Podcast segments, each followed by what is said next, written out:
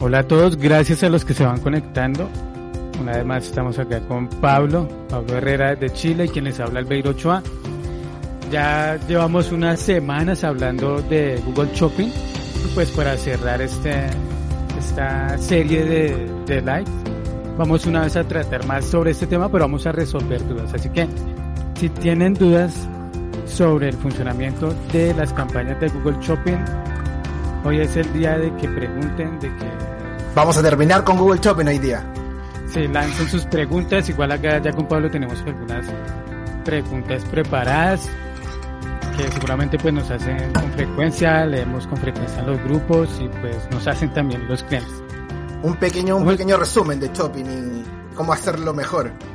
Así es. ¿Cómo estás Pablo? ¿Cómo va todo? Bien, Albeiro, ¿y tú qué tal? ¿Cómo va todo por allá? Acá luchándola, como conversábamos hace un ratito, pero bueno, ahí estamos, ahí estamos. Sí, ahí con, como te comentaba, ahí con un cliente, detrás de un cliente para que me pagara, luchando con una cuenta para que funcionara como lo que ya es habitual y preparando también algunos e-commerce para el Día de la Madre. Seguramente ayer también lo tienes claro. Sí, sí, también lo mismo. Eh, ahí este ha sido, estas dos semanas han sido semanas del Día de la Madre y acá, eh, final de mes en Chile, eh, viene el, Cyber Day. Así que también ahí preparando Cyber Day para fin de mes para estar ahí todo, todo preparado, pero tú sabes que siempre pasa algo. Así que siempre pasa algo. Ay, y lo bueno que ya tengo, empezamos de nuevo con, digamos, ya me empezaron a, bueno, me invitaron a una charla presencial ya en, en Quillota, que es una ciudad fuera de Santiago. Así que ya volviendo, hace mucho tiempo que no, que no voy a una, una charla presencial, yo creo que de, antes de la pandemia, así que ahí estamos eh, preparando eso. Pero tú das la charla. Sí, sí, sí, eso es un, es un evento que hace una, una municipalidad, la municipalidad de Quillota, que es para emprendedores, eh, ¿no es cierto? Para, para comerciantes, pequeños empresarios, y ahí vamos a hablar sobre, sobre Google, cómo escalar con Google. Eso es lo que me va a tocar hablar a mí. Ah, qué bueno. Es interesante, pronto ahí te salgan clientes. Vamos a ver, vamos a ver. Ojalá que salga algo. Qué bueno, a mí hace harto no me invitan a nada. no, con la pandemia sí es... es se perdió todo eso, se perdió todo eso. Se perdió. Y ya, ya, ya me da esta pereza salir, la verdad. a mí lo mismo, pero, pero siempre está bueno igual conectarse, ¿ah? Porque, digamos, como, o sea, a ver, una reunión con clientes yo no tengo desde por lo menos dos años y medio. O sea, como que venga un cliente a la oficina o que yo vaya a visitar a un cliente, olvídate. Mucho tiempo, pero... ¿Y quieres que vuelva a pasar o...? No, porque es una pérdida, yo siento que es una pérdida de tiempo, o, sea, o sea, imagínate, no sé, ahora Santiago es un caos en términos de tránsito, así que ir, por ejemplo, no sé, a, a visitar un cliente, una fábrica, es toda una mañana, porque es una hora de ida, seguramente una hora de vuelta, más la reunión, imposible, ¿no? Ya no se puede. Sí, a mí sí me, a, a, mí eso me gustó de la pandemia, eso fue lo bueno porque yo siempre he sido muy reacio a las reuniones, no, eso sí. Y que uno va ¿Por? a la reunión y, al, y por, el, por el, por, acá en Bogotá que es difícil moverse también. Ya. Y, claro. y, que también, pues, que uno va a una reunión y se habla de, de, todo lo que se va a hacer y al final no se hace ni la claro. mitad. Y los clientes proponen, proponen y no muchas veces se le da seguimiento a muchas cosas que hacen, uno les da recomendaciones y tampoco.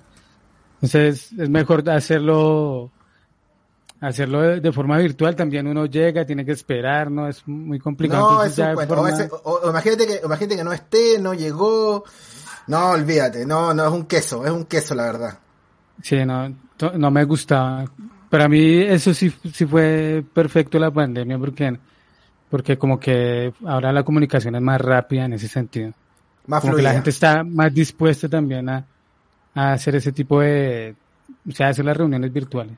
Claro, claro. O sea, antes era como, oye, era rarísimo. O sea, no, pero es que necesitamos que estés acá para que, no sé, que vean, no sé, era muy absurdo, la verdad. Habiendo la sí. tecnología, porque Skype y, y, la tecnología existe hace 10 años, yo creo, ¿no? tal vez un poco menos, pero la tecnología existía.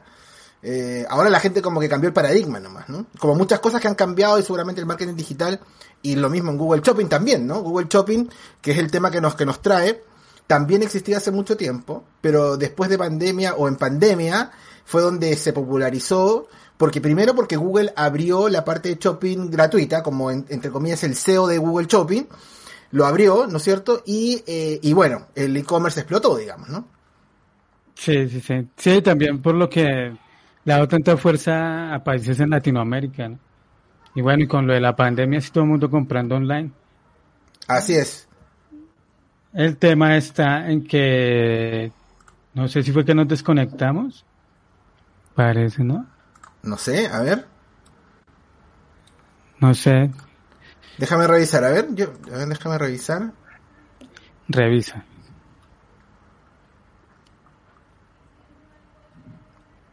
No, estamos. Ya estamos online. Ah, porque acá parece que se reinició el. A veces pasa, hacen como un flachazo, ¿no? Un... Sí. ¿Sí? ¿Ves, que se... ¿Ves que se escucha el rebote? Sí, se escucha bastante. Bueno, igual vamos entonces, si lo que estamos revisando ahí con lo de la pandemia, pues se le dio mucha más fuerza a Google Shopping. Y pues eso es lo que vamos a tratar el día de hoy. Vamos a hablar o vamos a ver cuáles son las dudas más frecuentes sobre Google Shopping. Y pues la primera pregunta que siempre va a surgir ahí cuando una empresa necesita anunciarse en Shopping es qué se necesita, qué, qué se requiere para comenzar a sacar anuncios en Google Shopping. Bueno, las dos, bueno, tú me vas ayudando, pero las dos principales elementos que, tú que tú necesitas para hacer eh, una, una campaña de Google Shopping o Google Shopping en general es primero un e-commerce, ¿no? Y como ya hemos hablado anteriormente, un e-commerce es un sitio web donde están tus productos y servicios con precio, descripción e imágenes y además que tenga un proceso de compra totalmente en línea. Eso por lo primero, eso es lo básico. ¿No es cierto? Tener un, un, sitio web con productos, valor, precio y que eh, la, digamos, la compra se pueda generar completamente en línea. El pago además se puede hacer efectivamente completamente en línea y, eh, y digamos, eh, tenga un sistema automatizado de, de venta, ¿no es cierto? Eh, y lo segundo que tú necesitas para hacer una campaña o para hacer Google Shopping, lo básico, ¿no? Las dos cosas totalmente necesarias, es además una cuenta de Merchant Center, que se llama, o de Google Merchant Center que es básicamente un, una página, digamos, una, una herramienta de Google que a ti te permite, ¿no es cierto?, hacer la conexión entre tu sitio web y, eh, digamos, la, la, la database o la base de datos de Google para que Google pueda, digamos, leer tu sitio web y poder contener todos esos productos y todos esos servicios, perdón, todos esos productos que están en tu página web, poder colocarlas en la pestaña de shopping o de Google, eh, de Google Shopping del buscador de Google, ¿no?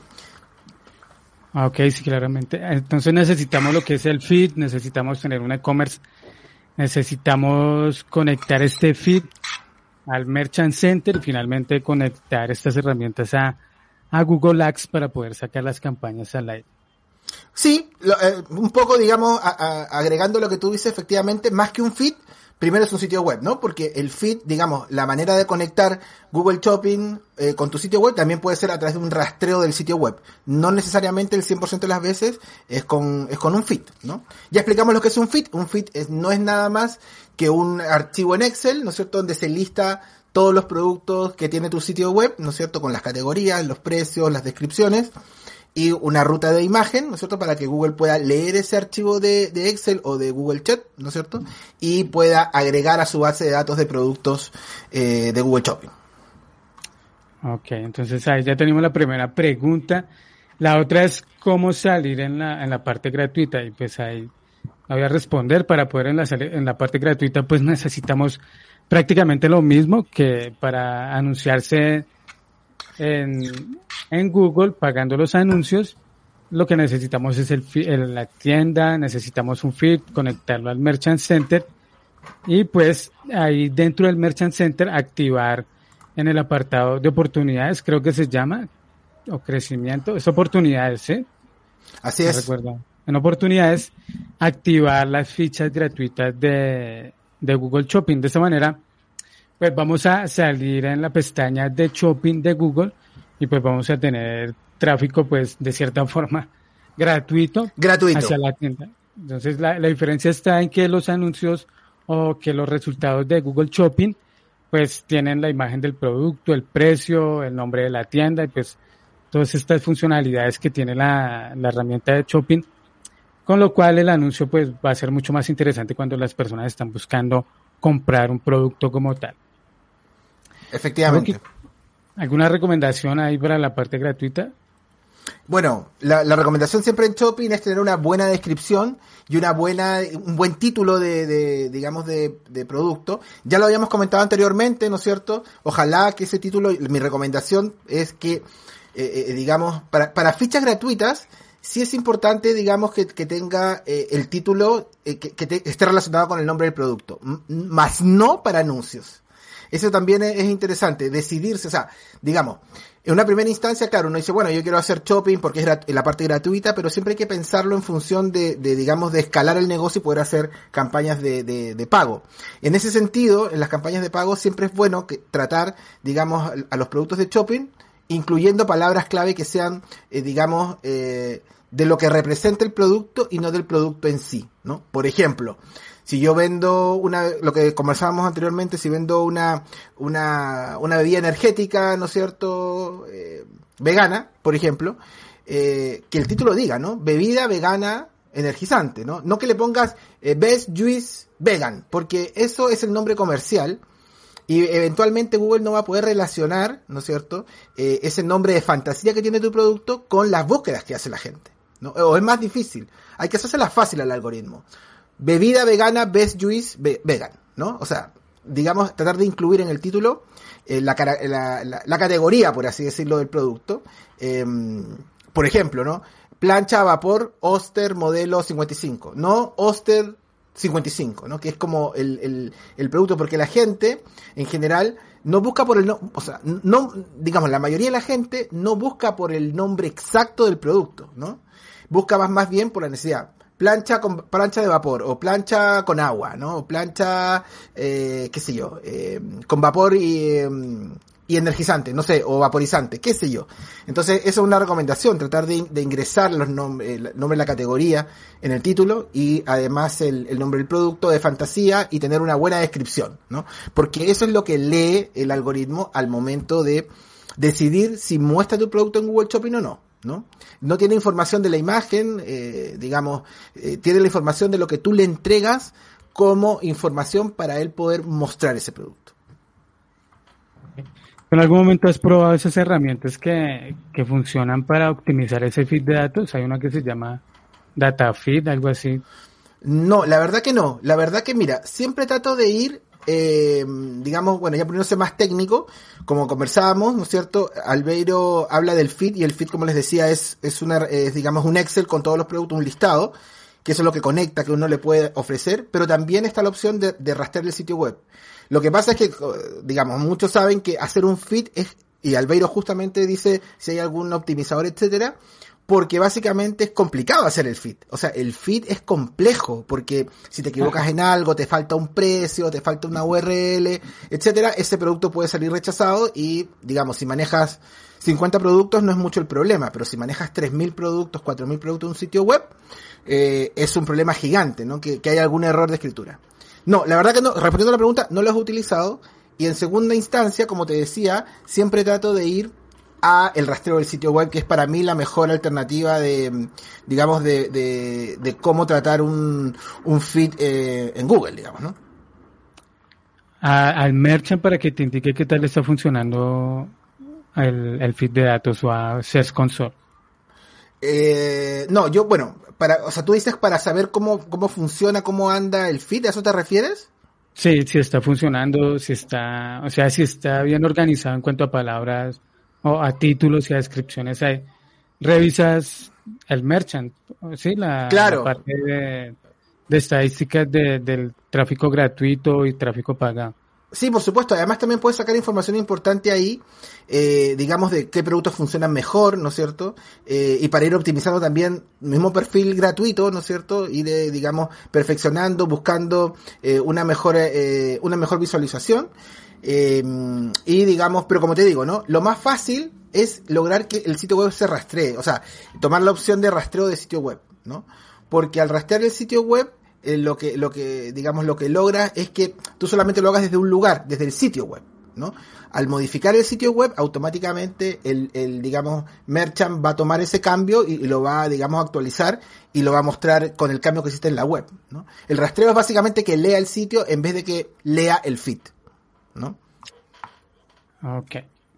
Lo que pasa, es... perdón Albeiro, lo que pasa es que el problema es que no 100% de las veces Google Merchant Center te permite leer el, sitio o rastrear el sitio. Sí, claro, depende del sitio porque si no está bien organizado sí va a ser un lío. Claro, por eso el sitio web es muy importante. Muy importante. Sí, sí, es importante una landing page o el sitio web en una campaña de captura de prospectos acá sí que es definitivo un sitio web que esté bien organizada, que esté bien organizada la tienda, ¿no?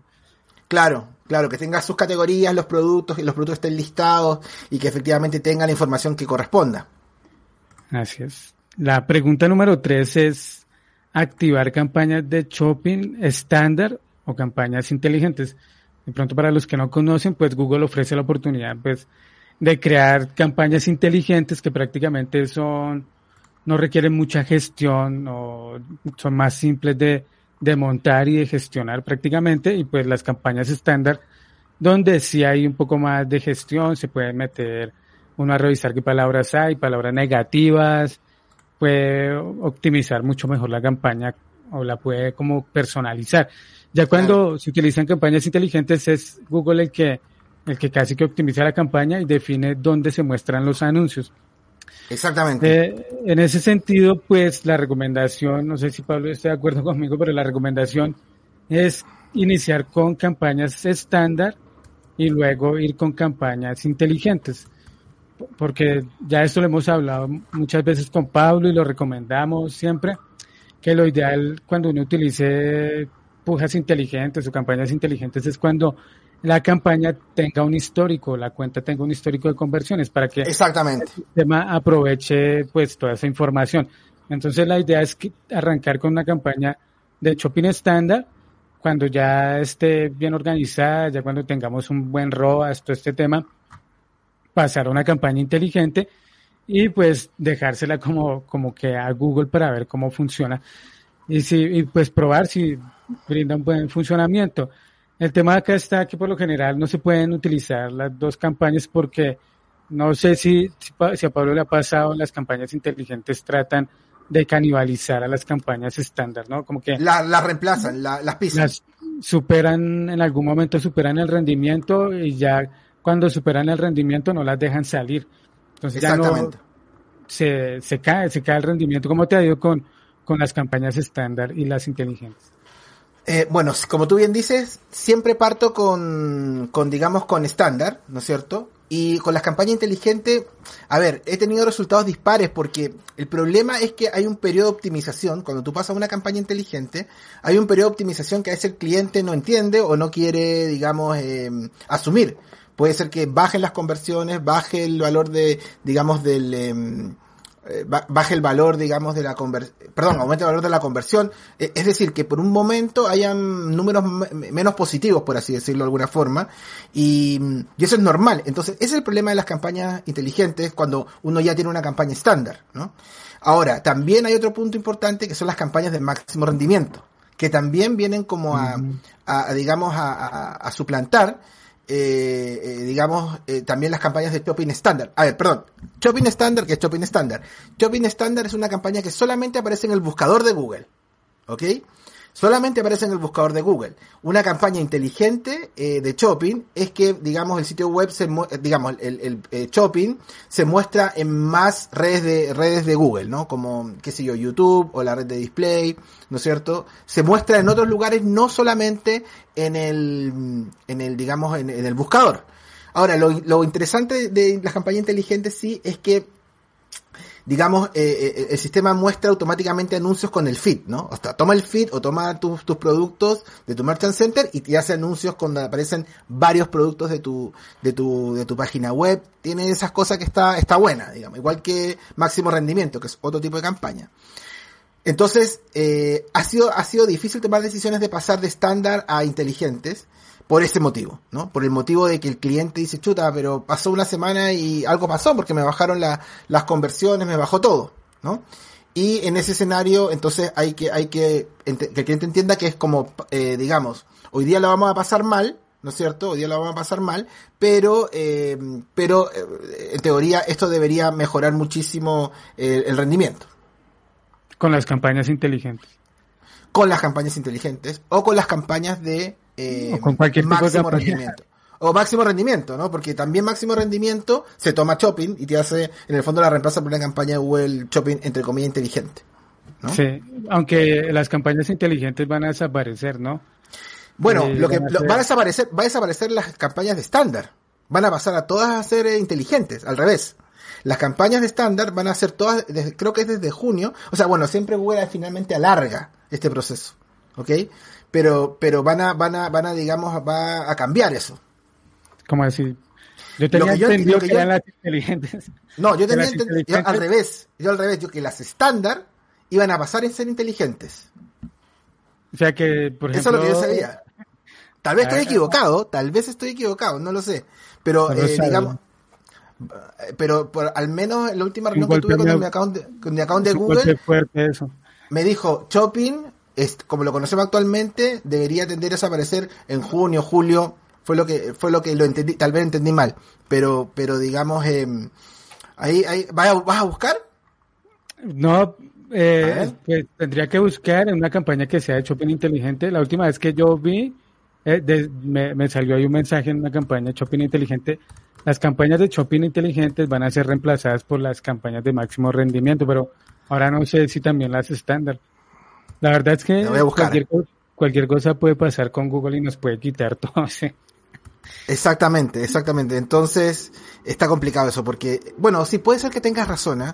eh, eh ya eh, dudé, pero bueno, vamos a averiguarlo y ahí lo, lo, lo, lo, aclaramos.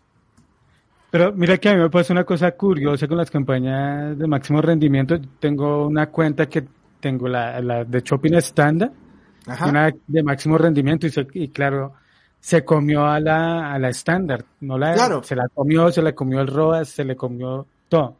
Pero si apago la campaña, la, la, apagué, dije, pues ya para qué la apago.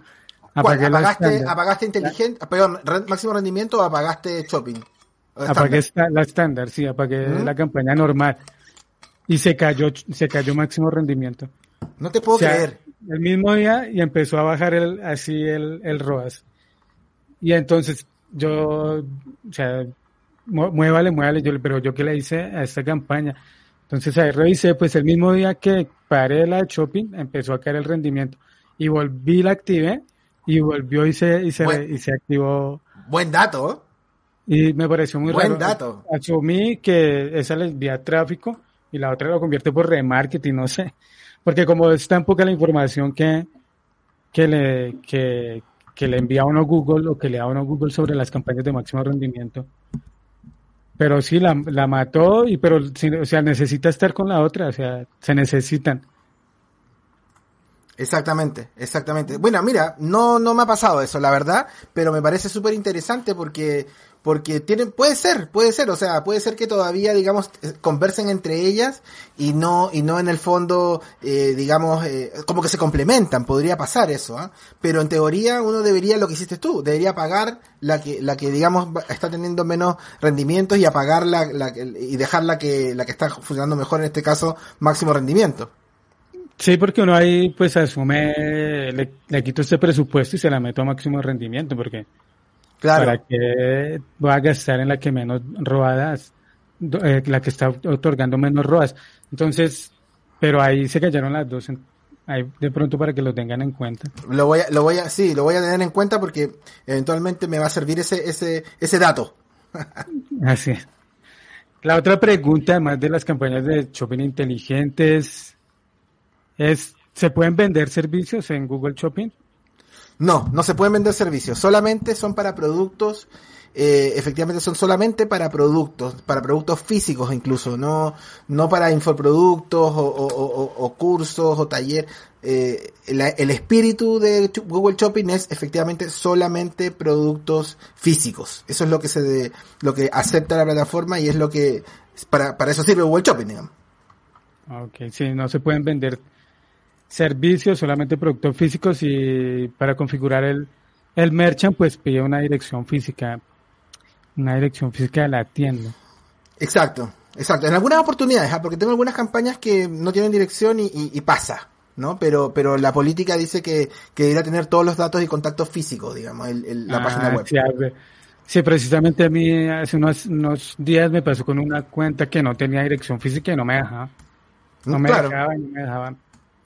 Lo otro también es que dentro de la tienda, o sea, el, pago es se debe hacer dentro de la tienda, o sea, nada de todo. entrega y todo eso, porque si no, el Merchant Center no va a quedar activado porque eh, el Merchant Center o el, algoritmo de Google o las plataformas de Google detectan si la pasarela de pagos es, o sea, si todo se hace dentro de la plataforma, dentro del sitio web, o sea, el pago, se recibe el pago y todo esto, porque si no es así, Google dice que hay un problema con el pago y que, la, que, que hay problemas con los pasos del pago y que no puede autorizar ese feed, que no se puede activar el Merchant Center.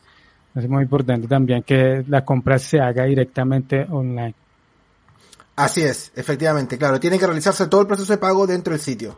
Esa es la condición. Exactamente, eso es, esas son las palabras. Y otra pregunta que es frecuente es ¿cuánto vale anunciarse en Google Shopping?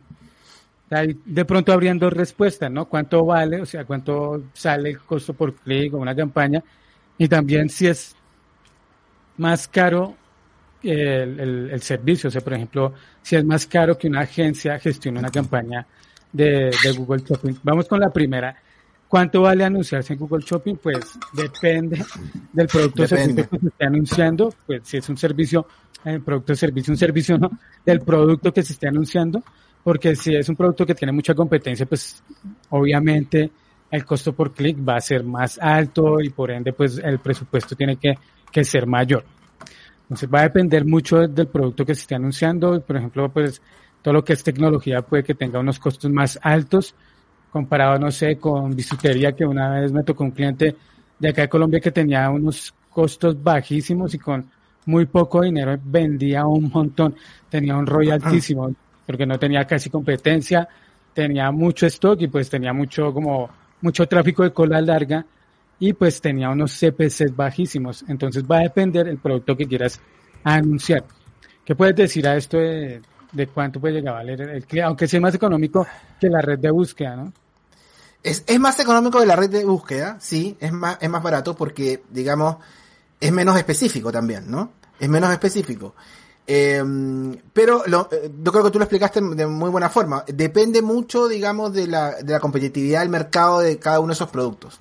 Si son productos más competidos, evidentemente, como funciona todo en Google, tendrán costos por clic más altos, ¿no es cierto? Y si son, digamos, y si son eh, productos em, con, con menos competencia, probablemente haya menos usuarios o menos competidores y por lo tanto sean más baratos. Ahora, yo me acuerdo de cuando comenzó Google Shopping, al menos en Chile, ¿no es cierto? eh, cuando comenzó en Chile, el costo por clic era bajísimo porque nadie hacía campañas de Google Shopping o muy pocas empresas las hacían porque era un poco porque era complejo. Era complejo, digamos, hacerla.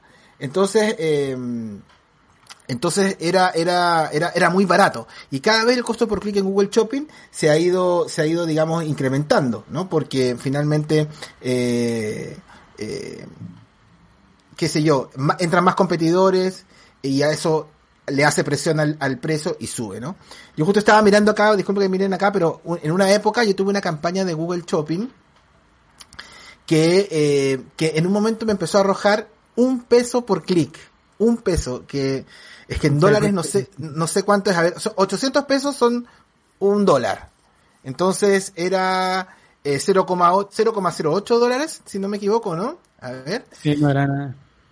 Claro, era, era una cosa ridícula, o sea, era, era muy, muy bajo y terminó, y terminó, digamos, en 33, ¿no? Eh, ya cuando ya, eh, digamos, más caro. 33 en dólares son, son 10.80, la mitad son ah, como 3 centavos, 4 o 5 centavos, digamos, eh, de dólar, que eran unos alambiques, ¿no? Los alambiques son unos, unas, eh, unas no, son máquinas porque no lo llegan a hacer, pero son unos elementos que sirven para destilar alcohol, para hacer destilaciones. Eso es un alambique. Mm.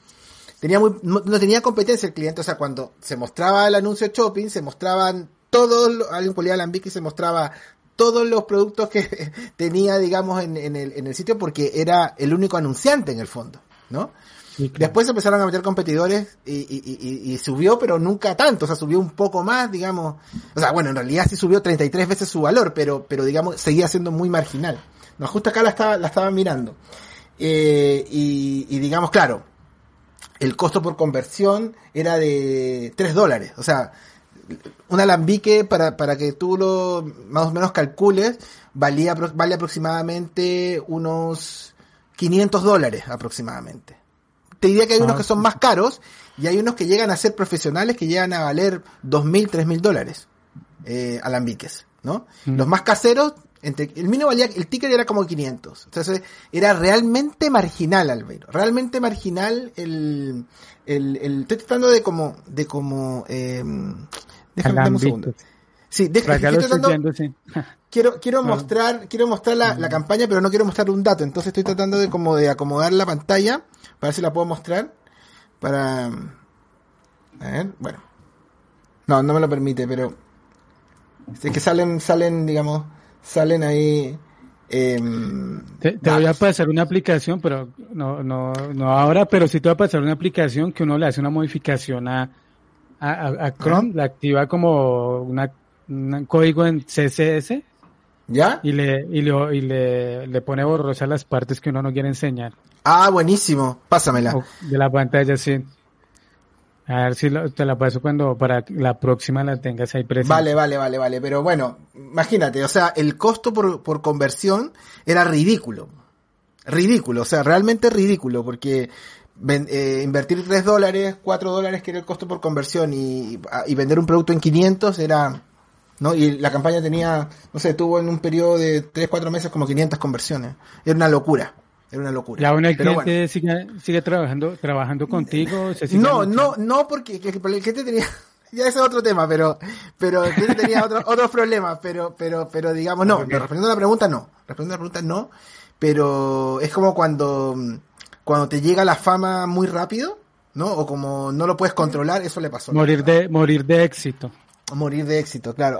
hay una frase que yo siempre digo, ten cuidado con los sueños porque se te pueden cumplir. Sí, no, no supo qué hacer ya cuando... Sí, pero increíble. Era, a mí me da mucha pena porque era increíble esa campaña. Pero bueno. Ok. Listo, entonces esa es una parte de la pregunta. ¿Cuánto vale? Pues es más barato que la red de búsqueda. Depende mucho del el, producto que se esté anunciando.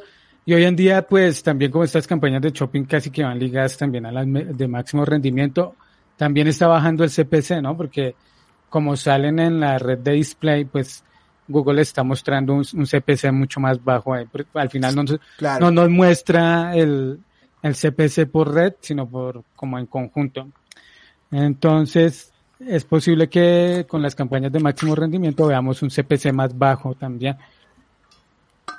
Así Lo otro es, Va, ¿cobra más una agencia? Por yo cobro más por shopping, sí, yo cobro más por shopping. ¿Por qué cobras más, si, si, shopping es tan fácil? Ah, ese, ese, ese, es el problema. Ese es el problema. No, nosotros, de hecho, cobramos hasta un, hasta, cobramos hasta, lo cobramos por separado. O sea, cobramos el Merchant Center y cobramos eh, la cuenta, la creación de la campaña y la mantención.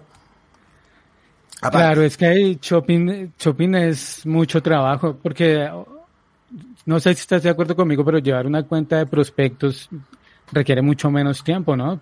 Por supuesto. está muy, mucho más preparado Google y pues el mercado en sí, los clientes hacer una landing y todo esto, pues es más fácil generar prospectos en una landing page y que dejen un correo a que alguien entre y compre, compre de una en un, producto en una tienda. Entonces, si, si se cobra más, lo que, lo que comenta Pablo, se puede llegar a cobrar la, el, organizar el feed de datos, que es, es lo como lo más complejo. O sea, si no es el feed de la tienda para que se pueda hacer un, sacar un buen feed, o sea, cobrar la configuración del Merchant Center, Luego configurar la, la o configurar Google, Google Ads, las campañas y también configurar las conversiones, también configurar e-commerce mejorado de, de, Google Analytics. O sea, ahí hay trabajo que, claro, es por lo menos una, una semana dándole ahí solo con configuraciones. Exactamente. Y luego ya viene la gestión. Exactamente, exactamente. Lo que he visto por lo general es que se cobra un fijo y se cobra un fee sobre la inversión. No sé si, si haga lo eh, mismo. O sea, un fijo, por ejemplo, 500 dólares por gestionar la cuenta, más un fee sobre la inversión. Por ejemplo, si es mil dólares, se cobra un fee sobre esa inversión. Claro, claro, exactamente. Generalmente se hace una relación entre, entre inversión y el costo del, de la mantención. Sí, lo mismo, lo mismo. Lo mismo. Eso es. Por lo tanto, si entonces preparen el bolsillo, si, si van a contratar una, una, una agencia para que le gestione la cuenta, van a saber que no es lo mismo llevar campañas de no no es lo mismo. de la de shopping que llevar una campaña de búsqueda porque es mucho más complejo requiere mucho más trabajo y por lo general también los clientes pues son más exigentes porque eh, no es como no me están llamando sino no me están comprando. No me están comprando claro no me están comprando entonces ahí sí y por lo general no todo el mundo sabe Google Shopping es más complejo o sea una persona puede saber muy bien sobre campañas de búsqueda o campañas de display, pero otro, el, es otra cosa irse a meter a Google Shopping. Es muy diferente. Entonces, por lo tanto, ahí deben consultar a alguien que, que sepa sobre estas campañas. Así es, así es. Hay que, hay que asesorarse bien en shopping, sobre todo. Si no, puede ser una pérdida de plata. También, claramente, depende mucho de la tienda, ¿no? O sea, no todo lo debe poner la agencia y las configuraciones, sino que la tienda debe ser muy amigable, que ya igual lo hemos hablado en los anteriores live, que la tienda debe ser muy amigable, muy orientada a la conversión, tiene también que tener un buen producto, que se pueda vender, que o sea todo lo que ya es como una estrategia comercial, que les deje un buen retorno, todo este tema, porque no todas las ventas pueden caer sobre, sobre las campañas de Google Ads, o sea, el e-commerce debe funcionar muy bien también. Así es, totalmente. Tiene que estar, digamos, ser rápido. Eh, yo comentaba eh, el otro día, ¿te acuerdas que te decía que el tiempo de la carga también es importante, ¿no es cierto? Que un, segundo puede, digamos, aumentar, eh, aumentar el porcentaje de conversiones. Increíble, está estudiado eso, ¿no? Por eso que la página también tiene que ser liviana y tiene que ser, obviamente, muy compatible con, con celulares. Aunque, por lo que me ha tocado ver a mí, la gente más termina comprando en escritorio, pero, pero hace como, digamos, el, el el, o lo ve en celular y termina comprando en el escritorio, ¿no? Pero, pero el celular es muy importante, sobre todo la carga en un celular de, de un e-commerce, que a veces tendemos a hacerlos pesados porque las imágenes, digamos, a veces por, porque se vean mejor, se les da mucho peso, entonces eso ralentiza el sitio web. Eh, eh, digamos, ahí hay una herramienta, ¿no es cierto? Pueden eh, utilizar el Page Speed, ¿no es cierto? Eh, para comparar la, la, velocidad del sitio, ¿no es cierto? Como, eh, está, hay una que se llama Page Speed y otra que se llama Think with Google, ¿no? Que, que te permite comparar la velocidad de tu sitio web móvil y, y te, además que lo, lo, digamos, lo compara con la, con la competencia, ¿no es cierto? Y te permite además, te, genera un informe, ¿no? Que te dice, mira, el sitio está fallando en la carga de las imágenes, o está fallando en el, en el JavaScript de carga, etcétera, ¿no? Es, es importante eso. Eso de las imágenes es bien importante porque por lo general uno encuentra sitios que tienen unas imágenes de, de, dos, de una mega, de una super pesada, de una giga, las dejan súper pesadas. Claro. Entonces deben optimizar las imágenes cuando las vayan a subir a, al sitio web para que les cargue rápido. Así es. Otra pregunta es cómo organizar las campañas. Cómo organizar las campañas en ese sentido, por ejemplo, o cómo estructurar las campañas. Ahí podría ser una estructura base, o por lo general lo que yo hago al inicio es preguntarle o revisar Google Analytics o preguntarle al cliente cuáles son sus productos más rentables, cuáles son los que mejor le funcionan, los que más venden o los que les traen clientes y utilizarlos en las campañas. No utilizar todos los productos porque por lo general pues eh, o sea, por lo general cuando uno como comienza una campaña de Google Shopping pues va con un presupuesto corto, después le va aumentando, le va aumentando, pues si la tienda tiene 5.000 productos no le vayamos a meter 5.000 productos de una vez porque seguramente se van a mostrar solamente unos. Lo ideal es seleccionar los mejores, los más rentables y comenzar con esos 10, 20 productos y en paralelo si podríamos montar otras campañas con un poquito más de productos para ir viendo qué otros productos podemos incluir como en esa campaña, como esa campaña que tiene los productos top. Claro, igualmente, igualmente eh, Google Shopping, cuando tú creas la campaña y haces, digamos, una campaña estándar, sencilla y colocas todos los productos, igual Google Shopping tiene algunas, eh, digamos, puede, eh, digamos, hacer algunas segmentaciones. ¿No? Por, eh, por marca o por categoría, te permite, te hace una separación automática, te, te, te, permite hacerlo, y ahí tú puedes también un poco jugar con, con ah, voy a promocionar, qué sé yo, los, los, eh, qué sé yo, los teclados y no los mouse, por ejemplo, ¿no? Pues eso también de manera automática. Eh, también, te, como tú bien dices, eh, uno puede elegir solamente algunos productos. Ya en ese escenario eh, tienes que hacer fits, ¿no? Porque, porque para, para no cargar todos los productos del sitio, solamente quieres cargar algunos, ya tienes que trabajar más con fit, ¿no? Cuando trabajas con automático, rastreo de sitio web, digamos, también puedes elegir algunas categorizaciones precio, valor, etcétera, marca, eh, categoría, y también puedes como activar o desactivar algunos, ¿no? Eso es bien interesante porque yo generalmente soy de los que coloca todos los, eh, digamos, que coloca todos los, los productos, ¿no? Soy de, de, agregar mm. todos, claro. De agregar todos, ¿y por qué? Porque los que no quiero, digamos, como o promocionar, o que el cliente no quiere mostrar, pero los tiene en el sitio, o, se dejan sin stock, ¿no es cierto? O, o se, se, hacen una subdivisión, se coloca una etiqueta y esos no se anuncian. Pero, pero yo creo que siempre es bueno tener todos los productos del sitio, digamos, obviamente todos los que, los que vendes, digamos, ¿no?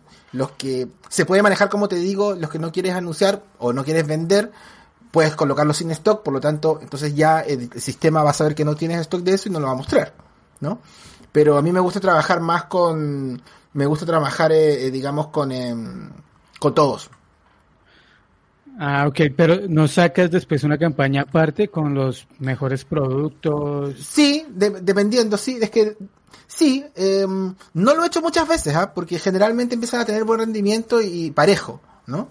Em, pero, pero digamos, claro, se amerita, por supuesto. ¿no? Pero en general tratamos de, digamos, de, de la, idea acá es automatizar, apalancar con la herramienta y, y en el fondo tratar de, de, colocar alguna etiqueta, ¿no es cierto? Algo que, pueda diferenciar y, ahí poder eh, generar varias acciones, pero, pero desde mi punto de vista, a mí me parece que es mejor la alternativa tener todo. Pero ahí al tenerlos todos, no, o sea, por ejemplo, no puede pasar de que haya un producto que no sea tan rentable y se, y se le coma el presupuesto a otros productos rentables. Sí, puede pasar. Por eso hay que trabajarlo bien con el cliente. Pues lo, que tú decías al, lo que tú decías al principio es súper importante. O sea, preguntar al cliente, él sabe cuál tiene más. O sea, porque, a ver, claro, uno lo puede ver en el dato, ¿no? Uno lo puede ver en el dato. Pero yo puedo decidir, por ejemplo, oye, mira, el teclado 5, eh, no sé, tiene un mejor ROAS, ¿no? O tiene un mejor retorno en la inversión. Pero el cliente te puede decir, oye, ¿sabes qué? Tengo tres, me quedan tres en stock. Entonces tú puedes decir, ah, no, voy a mostrar este y no voy a mostrar el que tiene menos rendimiento, pero tiene mil en stock el cliente. Entonces hay que, hay que conversarlo. Ah, no, creo que, no, no, creo que sea una decisión solamente del dato que uno ve en la campaña de Google. Porque, como te decía, yo puedo tener mucho, eh, mucho, mucho ROI en un producto que tengo cinco artículos de stock. ¿no? Ah. Puede pasar. Sí, claro. Hay que conversarlo. Sí, sí, ya hay que revisarlo con el cliente. Eso es, por, entonces organizarlas, Pablo, es más del lado de colocar todos los productos, anunciarlos todos y, organizando como, como esa campaña. Yo, yo soy más por el lado de tomar los productos que de pronto voy a ver qué más rentabilidad generan. y claro que yo también coloco en otra campaña más productos para después de incluirla en esa campaña que tiene como más mejor rendimiento. O sea, al final casi que hacemos lo mismo, pero como en diferente como en diferente claro, eh, Exacto. Ah, okay. Entonces ahí organizar las campañas por estructura, pueden incluir todos los productos, probar también con ese tipo de estrategia o pueden seleccionar las campañas que mejor rendimiento tengan. Es muy importante lo que comenta Pablo en los atributos, etiquetar, por ejemplo, los productos que mejor rendimiento tienen, mejor ROAS, eh, por ejemplo, los que tienen más stock, ir rotando los anuncios, los productos en ese sentido. la otra, la otra duda también frecuente de Google Shopping es qué tipo de puja usar en Google Shopping. A ver, pues, voy a comenzar a, decir, por ejemplo, yo por lo general inicio con maximizar clics, pero eh, en estos días también estoy probando, probando porque a ver qué pasa, probando CPC mejorado. Y pues, mejorado. Sí, funcionó. Funcionó. Por el momento ha funcionado. Eso, claro. Eso es lo importante, que funcione. Sí, por el momento ha funcionado porque ha generado ROAS. Entonces más adelante lo va a pasar a, pues sí, a maximizar, no lo va a pasar a maximizar clics, sino maximizar conversiones. Pero por lo general lo que hago es maximizar clics, coloco un CPC máximo y pues ya voy ahí escalando hasta hasta llegar a, a ROAS objetivo, que es lo ideal de, claro, exactamente. las campañas de, Google digamos, El, el, el, sistema, o sea, la, digamos, el, eh, la, eh, la, estrategia de puja por antonomasia de shopping es ROAS, ¿no? ¿Y qué es el ROAS? Básicamente el ROAS es un, es, digamos, a ver, es el valor de la conversión, ¿no es cierto? ¿Cuánto vale una conversión? Dividida por la, eh, digamos, eh, dividida por la inversión que tú haces, digamos, ¿no? Y eso obviamente lo, lo, multiplicas por 100 y te da, y te da, digamos, un, el ROAS objetivo. Ahora, eh, digamos, finalmente el ROAS es cuánto yo le quiero como sacar de utilidad al producto. Si le quiero sacar un 50, si le quiero sacar un 100, si le quiero sacar un 200% de, de, mm, digamos, de, de, de, de margen al producto. Eh, entonces, eso, es básicamente el ROAS, ¿no? Que es como, ojalá llegar ahí. Pero la, digamos, la, el camino que tú indicas es, es efectivamente el, que también la mayoría de la gente usa. Uno parte con maximizar clics, ¿no es cierto? De ahí, digamos, eh, eh, inclusive maximizar conversiones, como te digo, cada uno de estos pasos es bien complejo porque, porque necesariamente contiene un periodo de optimización y ese periodo de optimización es, de eh, es una baja de rendimientos para volver a retomar, ¿no es cierto? Sí, eh, sí, eso es verdad. Y, y, eso lo, lo, debe entender el cliente cuando se están modificando las campañas por lo general. Puede pasar eso de que se pierde el rendimiento. Hay clientes que, que, lo, que lo soportan y hay otros que, que entran en pánico. Claro, claro, por eso hay que conversarlo y, yo, la verdad que yo soy de la, de, digamos, del, tal vez más conservador en ese sentido, porque si veo que me está funcionando bien maximizar clics o maximizar conversiones y, y, digamos, eh, va todo caminando y el cliente está contento y todo, yo la verdad que no, no avanzo. No avanzo, o sea, no avanzo, salvo que el cliente sea un cliente muy empoderado y que entienda cómo funciona esto. No que este, esta pequeña baja le va a, contribuir en un futuro. Ahora, el problema es cuando el cliente vive de la campaña de Google Ads o de Google Shopping. Ah, porque me, explico porque una baja de los rendimientos semanal implica una baja de la facturación mensual total.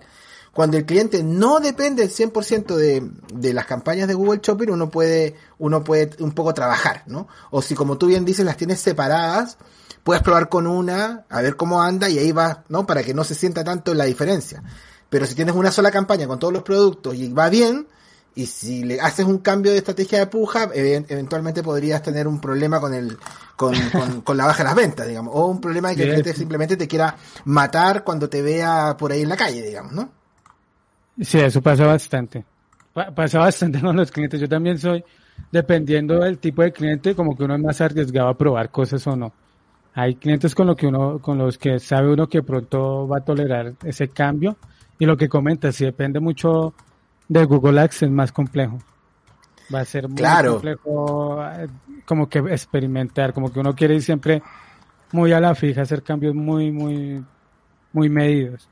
Así es, así es. Eh, como te digo, si no vive de Google Shopping o de su campaña Google Ads, podemos experimentar. Si vive de la campaña, estamos complicados porque le vamos a crear ahí un problema complejo. Ok, y ahí, ¿qué tienes en cuenta cuando, cuando la tienes en ROAS, en ROAS objetivo para optimizar el ROAS. Porque el cliente a uno le puede decir, no, para que ya me está dando 300 de ROAS, subámoslo a 1000. claro, o sea, bueno, se pone ambicioso. no, es siempre, ¿y qué pasa si subimos el ROAS ahora a 500, a 1000? Entonces, ¿cómo, ¿cómo lo gestionas? ¿Cómo gestionas el ROAS? Mira, eh, más bien en temas de optimización, ¿eh? O sea, creo que es una pregunta que estaba listada, pero, pero la podemos adelantar. Eh, creo, creo que, eh, digamos, en optimización. Por ejemplo, eh, centrarse en los clientes que, digamos, tienen, que son más valiosos para uno, ¿no? Si uno tiene, por ejemplo, listas propias, puede subir esas listas propias y podría inclusive mejorar el ROAS, ¿no? O enfocarse en, segmentos de público más específicos, digamos, ¿no? que en vez de salir a cualquiera, ¿no? Las listas propias de segmentación funcionan bien. Si yo tengo, no sé, mi, mi una lista, de, remarketing. Claro, claro. Eh, listas de remarketing, efectivamente, eh, eh, diga, funciona, ¿no? Porque es más específico, el cliente ya te vio, ya te conoció, entonces podría funcionar mejor. Deberías personalizar también, digamos, eh, como te digo, enfocarse un público más determinado. Si yo vendo eh, cosas de computación, tal vez solamente enfocarme en públicos que estén interesados en, en digamos, en, en productos informáticos, que son consumidores de tecnología, etcétera, ¿no? Puede, puede ir por ahí.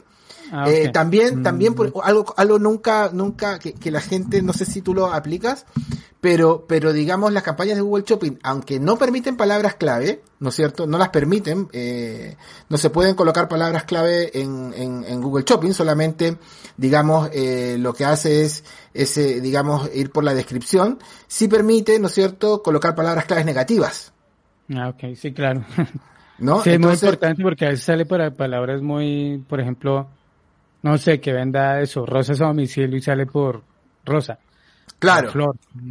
Claro, claro, claro, exactamente. Entonces, por ahí también uno puede, puede digamos, eh, generar alguna, eh, un mejor retorno. O sea, lo, lo, que, lo que dice acá es, por ejemplo, si es una campaña de shopping, tener audiencias en observación y revisar cuáles son las audiencias que tienen un ROAS pobre y prácticamente ir quitando esas audiencias en observación y aumentar la puja para las audiencias que tienen un buen rendimiento, por ejemplo, remarketing o, o que estén muy afinados o a, a, lo que está vendiendo el cliente, o sea, que estén brindando un buen rendimiento. O sea, como... Claro, también es una buena alternativa. Sí. Y si quisieras subir el ROAS, ¿modificas el ROAS dentro de la configuración de la campaña? Uf, muy o... poco. Muy poco, la verdad. O sea, es, es una decisión súper difícil, la verdad. Sí, es que es complicado porque, porque, o sea, por lo general uno se guía por lo que le está diciendo Google ahí, ¿no? Y cuando uno se, se pasa ese ROAS, o puede pasar que, puede pasar de que funcione, pero puede pasar claro. de que se va toda, a todo, se todo, tiene que todo, claro, todo se va al, al carajo, digamos, todo se va al tacho, digamos, ¿no? Claro, si funcionas perfecto, el cliente contento, pero si no, pues ahí sí ya es culpa de uno. O sea, ahí cl claramente ir optimizando el ROAS como lo que comenta Pablo, mostrándole los anuncios a, a, las audiencias que mejor funcionan, haciendo remarketing de búsqueda también, ¿lo utilizas? Sí. Sí. Metiendo negativas como comenta Pablo y también pues ir por esa lista de productos, ir por esa li lista de productos que tenemos ahí, bien sean 10 productos, sean todos los productos, y revisando cuáles tienen el ROAS más, más alto o cuáles tienen el ROAS más bajo y pues optimizar la cuenta en ese sentido. Si tienen un ROAS bajo, ¿hay alguna solución? De pronto tocar la, el, el producto, bajar el precio. Bueno, claro, claro, ¿no? Ahí ya, pero ya es, una, es algo más comercial que un poco excede, digamos, el, tu, a ti como analista, digamos, ¿no? Sí, sí, claro, también. Sí, ahí depende de muchos factores también. Así es, así, es. Vamos a ver qué otra pregunta. Bueno, entonces ahí teníamos la optimización de, de las campañas y teníamos también qué tipo de puja usar. Cuando se están anunciando productos en, de, en shopping también es recomendable utilizar otro tipo de campañas, por ejemplo, en paralelo, una campaña de búsqueda, una campaña de display. Yo hago, yo hago campaña de búsqueda, cuando tengo Shopping estándar solamente en, en, en, digamos, en el buscador, igual hago una campaña de, si, si, si hay presupuesto obviamente, una campaña de search. Lo acompaño con una campaña de search. Ah, ok. Yo, sí. yo siempre también, siempre. ¿Sí? Sí, sí por lo general sí, claro. sí, comienzo más con, con búsqueda y después paso a, a, a Shopping porque claramente Shopping requiere como más gestión, o sea, más optimización, como más tiempo de maduración. Entonces, por lo general, inicio con búsqueda y después incluyo las de Shopping y por ahí voy metiendo SA también y pues, y lo que se venga, por lo general, pues lo ideal es tener también remarketing ahí, acompañando las campañas de búsqueda. Claro que sí. Es buenísimo. Funciona muy bien remarketing. Sí, Sí, muy bien. Entonces ahí tenemos que podemos utilizar campañas en paralelo en búsqueda y en shopping y pues también podríamos utilizar campañas de SA y acompañarlas con campañas de, de remarketing en la red de display y también si es posible pues lo ideal es usarlo eh, utilizar audiencias de remarketing en las campañas de, de búsqueda. O sea, es la, son nuestras recomendaciones.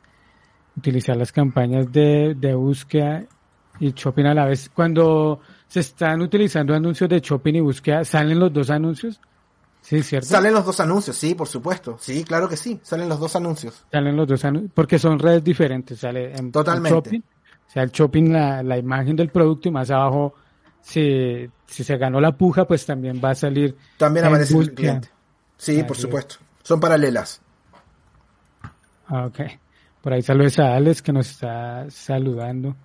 Por acá otra pregunta. ¿Puedo, ¿Puedo agregar solo algunos productos en Google Shopping? Bueno, eso, también ya... Lo respondimos, sí, ¿no?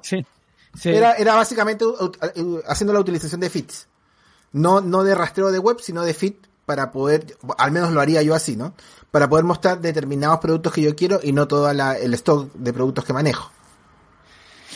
Y la última pregunta que tenía acá, que ya la resolvimos también es cómo se optimiza Google Shopping. Ahí pues, pues lo vimos, lo ideal es siempre utilizar una puja que sea ROAS y identificar qué son los, cuáles son los elementos de la campaña que brindan un ROAS pobre y pues comenzar como, como a optimizarlos y también pues qué productos, qué elementos de la campaña, audiencias, eh, todos estos elementos, grupos de anuncios, campañas están mejorando el ROAS y pues darles más fuerza y optimizarlos. Darles más, claro, darle más fuerza a eso y tratar de, de trabajar eso de mejor manera, digamos.